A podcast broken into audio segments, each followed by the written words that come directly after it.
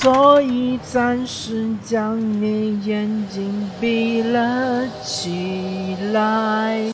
大家好，欢迎来到这一期的最爱播客节目，我是主持人莱克。我们这档节目将和大家聊一聊我个人比较喜欢的播客类节目。由于我本人是一个播客重度使用者，所以说呢，呃，我相信我推荐的节目不会令大家失望。这一期呢，我向大家推荐东亚观察局。东亚就是东南西北的东，亚洲的亚。观察局呢，就是观就是观看的观，察就是警察的察，局就是呃局部的局。东亚观察局。那这个节目呢，是由这个 JustPod 推出的。啊，它的主持人是三位，啊，一位是这个，嗯，呃，全小新，一位是沙青青，还有一位呢是樊玉茹，啊，樊玉茹应该真名叫黄真，然后他们三位呢，嗯，应该都是，呃，应该是樊玉茹和这个呃全小新呢都是从事过媒体工作。那沙青青老师呢？他是一位学者，那么他们主要聊的就是这个韩国和日本，因为东亚三强嘛，中日韩。那其实这个节目我已经听了很久很久了，但是我一直忘记了我没有向大家推荐啊。这个节目的。缘由是因为樊玉茹她之前做那个锦湖端会议嘛，锦湖端会议大家看我应该是在第三期还是第四期曾经向大家推荐过。那么锦湖端会议中呢，有一期他就请到了全小新，啊，然后就聊韩国嘛，然后效果非常不错。后来他又同时请到了全小新和沙晶晶聊日本和韩国之间的比较，哎，发现效果非常的好。然后呢？嗯，正好就是说，JustPod 当时也是刚刚成立嘛，然后需要一些这个呃，同时建立几个不同的节目，然后就大家就一拍即合，就成立了这个东亚观察局这个播客节目嘛。然后没想到东亚观察局播客节目成为 JustPod 的头部节目嘛，应该是收听率应该是第一的吧，如果我没记错的话。那么这个节目呃，它的特点呢，就是说。呃，因为沙青青是和呃樊如他们对于日本确实是了解程度比较深。沙青青老师呢，他是呃重度的棒球球迷嘛，然后他之前也是研究过这个呃中日之间在就是呃解放之前的有一些。呃，应该是对于日本，它的近代是有比较呃熟悉的，呃做过一些研究。然后樊玉茹呢，他本人是去日本留学了十年左右吧，啊，具体呃可能没有十年，但反正也是在日本生活过一段时间。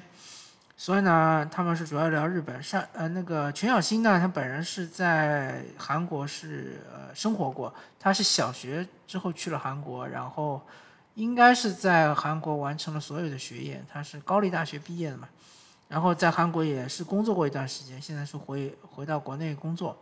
所以呢，呃，他们的角度其实还是呃比较怎么说呢，嗯。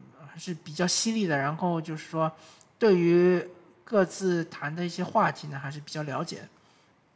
对于日本和韩国的文化，呃，还是谈的比较透彻的。但是我个人觉得，呃，还是有一些不足，就是说他们主要还是站在中国这样一个立场来谈日本和韩国，呃，甚至于我觉得是有一种就是中国的一种优越性。是呃有意无意间的，就是流露出来，呃，不是特别的怎么说，肯定不是站在日本人或者韩国人的角度来聊啊这两个国家的一些事情嘛，包括是呃选举啊，包括是丑闻啊，对吧？嗯，就是感觉有一些怪怪的，呃，比起比如说有一些其他的聊日韩的播客，我。感觉上是，呃，稍微有一点不足，但是呢，呃，从他们就是说聊天的这个氛围，而且是化学反应来说是确实是非常的好，呃，聊的呃京剧频出吧。然后这个呃，他们对于就是说啊，韩国也好，日本也好的这种政治的这种风向的预测，啊，还是这种就是这种节目在大陆地区还是比较少的。当然，最近他们是暂停了。节目据说是一一个月之后会重启，但我稍微有些怀疑啊，因为最近大家也知道，对于播客不不仅仅是对播客，其实对于所有的节目来说，是不能随随便便做新闻类节目。所谓新闻类节目，当然可能涉及到对于政治的一些评论。那么我就不知道作为一个民间播客节目，是不是还能继续下去？因为他们之前对于日本政治、韩国政治啊。呃，什么选举啊，什么的这种财阀啊之类的，其实也聊得比较透彻。后面如果说风格突然变化了，开始聊这个文化，对吧？开始聊八卦，我不知道大家能不能接受。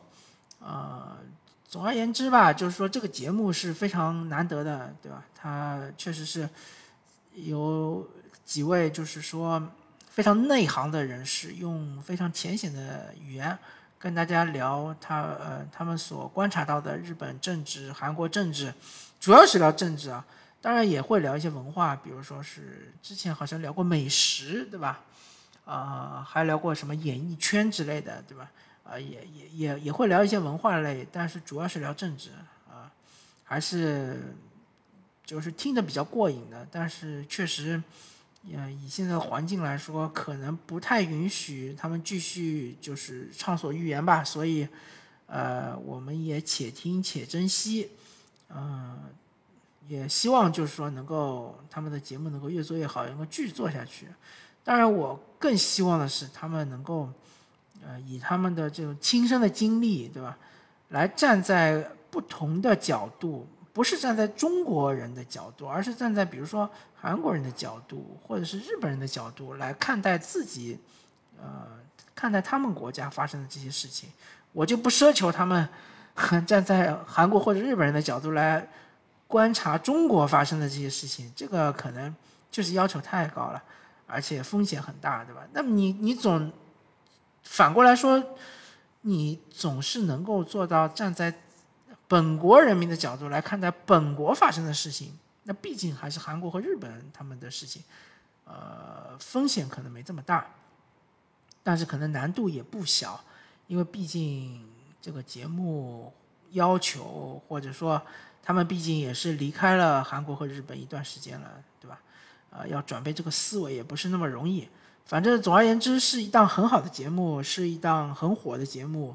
是一档很值得听的节目，感谢大家收听啊！这一期我向大家推荐的是《东亚观察局》。